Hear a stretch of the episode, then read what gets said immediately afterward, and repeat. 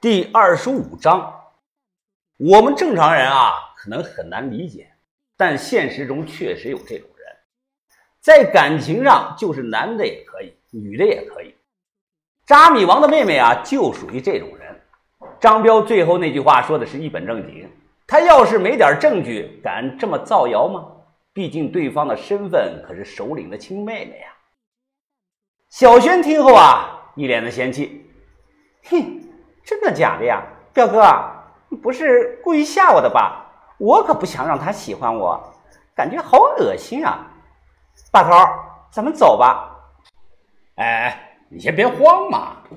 张彪啊，又说了一句：“你们最起码待上一两天再走嘛。”哎，这样就不会引起对方的怀疑了。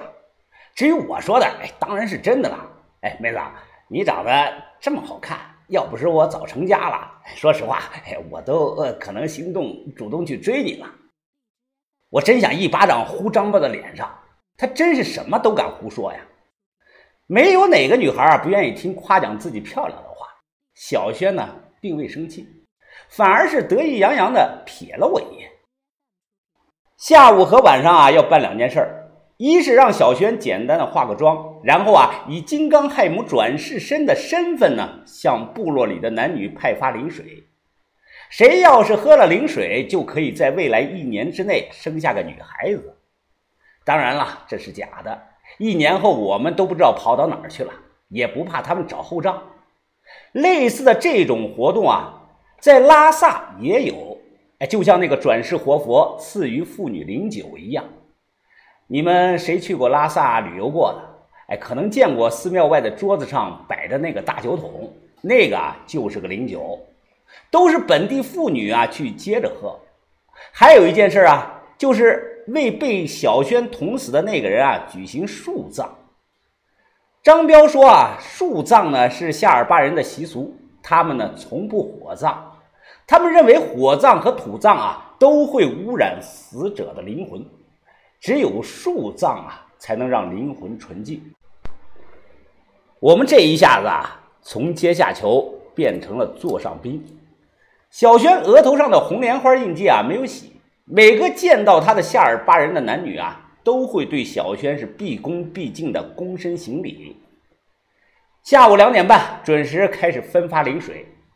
灵水呢，就是一个大盆子装满了清水。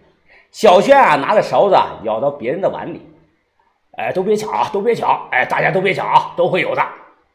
人挤人呐，大人小孩都端着那个空碗硬往前挤，有没有带碗的，甚至直接用手捧。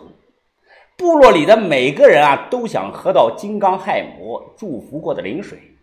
第一波先喝到水的呀，其中一个四十多岁的妇女啊，激动的说了一大堆的话。其他人呢，听到她的话就更加激动了。他们像原始人一样嗷嗷乱叫着向前挤，差一点连桌子都挤倒了，盛况空前。我问了老福，老福笑着说：“哎呀，那个女的说啊，真的是灵水啊，和我们平常喝的不一样。哎，灵水甜甜的。”我心想啊，不甜才怪呢，一袋子的糖全倒进去了。此时突然有人大声喊了两声，拥挤的人群自动分开了一条路。是扎米王妹妹瑟尔巴过来了，她手里啊端着个大木头碗，径直的走了过来，递到了小轩的面前。小轩接过来啊，舀了一瓢灵水，又递给他。接过来碗，他突然抓住了小轩的手腕，不松开了。你你干什么呀？快放开我！小轩用力的往回抽手，却发现自己的手腕啊，怎么抽都抽不回来，纹丝不动啊。张彪见状，立即说了两句。扎米王的妹妹五指突然松开，小轩猛地抽回了手，脸上有些怒气。这个女的啊，斜眼看着小轩，然后呢，她抓起木碗，猛地抬头一饮而尽，砰！重重的将碗啊放到了桌子上，嘴角还残留一滴水迹。她看着小轩，慢慢的伸出舌头舔干净了，脸上笑意盈盈。人走后啊，小轩马上挠着胳膊说道：“哎呀，这女的好可怕呀！云峰，你看我手上都起了一层鸡皮疙瘩。昨天她老公死了，这女的啊，除了亲了对方一下额头外啊，再没有表露出丝毫的伤心，眼泪啊更是一滴没流。该吃吃，该喝喝，就像死的那个人不是和他有过肌肤之亲的男人一样，像个陌生人。甚至啊，我都感觉啊，就算她大老公、三老公全死了，她都不会掉一滴眼泪的，十分的绝情。傍晚发完灵水，我看到几对男女手拉着手啊去了树林里，虽然听不懂他们在说什么，但能看到他们脸上洋溢着幸福的笑容。豆芽仔急的是抓耳挠腮呀，他让我跟他一块去看看。我说我不去，哎，没什么好看的，去偷看别人，搞得跟自己变态一样。张彪啊，无意中听到了豆芽仔的话，他哈哈大笑啊，哎呀，没事了，你们马上就要离开了，认识就算是缘分吧。哎，走走走，哥带你们去领略一下夏尔巴人的风土人情。我皱着眉啊，看，哎呀，彪哥。看人家，呃，哎，你看到了人家怎么办呀？说不定会挨打的。哎呀，放心吧，兄弟，你们什么都看不到了。什么叫什么都看不到啊？隐身了。张彪的话勾起了我的好奇心，然后我和豆芽仔啊就跟着他进了小树林儿傍晚时分，树林里连个人影都看不到，只有一栋栋木质的小屋。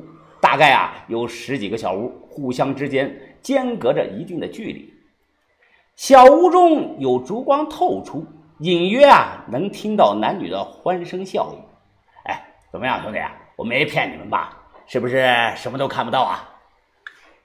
张彪指着面前介绍着说：“哎，夏尔巴族啊有试婚的习俗，这些小屋子啊叫试婚小屋。如果他们族里的男女啊……”互相看对了眼儿，哎，会跟对方的父母说一声，然后啊，从家里搬出来，到适婚的小屋里啊生活。男的十七，女的十五啊，就可以开始了啊。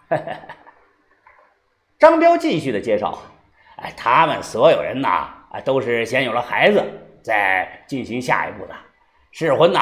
一般啊，最短的三年，最长的十年。啊，他们几年后啊，若是互相还爱着对方啊。哎，那个时候啊，才会真正的结婚。要是觉得不合适啊，女方啊会立即驱逐男方离开试婚小屋的。哎，不需要什么解释，打一声招呼就行了。哎，彪哥，这这不太好吧？那要是最后没在一起，孩子怎么办啊？我不解的问道。哎，问的好。所以啊，我昨天啊才会跟你们要那个东西的。要是有了孩子啊。一般都是男方支付给女方一大笔的抚养费，抚养费不是说部落里不用钱吗？他看着我，又解释的说道：“哎，我说的抚养费不是指那个流通的钱，可能是几十斤的盐、几十斤的糖等等，或者啊，有人干脆会给上几斤雪巴珠，在这里啊，这些才是硬通货的。雪巴珠，雪巴珠就是那种红珠子。”这里人会会做雪巴珠啊？对呀，会做啊。他呀就带了一颗雪巴珠，当即掏出来让我看。看到他手心里颜色极红的雪巴呀，我下意识的吞了口唾沫。这个东西啊，一直都不便宜，死贵死贵的，外界卖的比天珠都贵，属于藏地一带啊比较神秘的东西。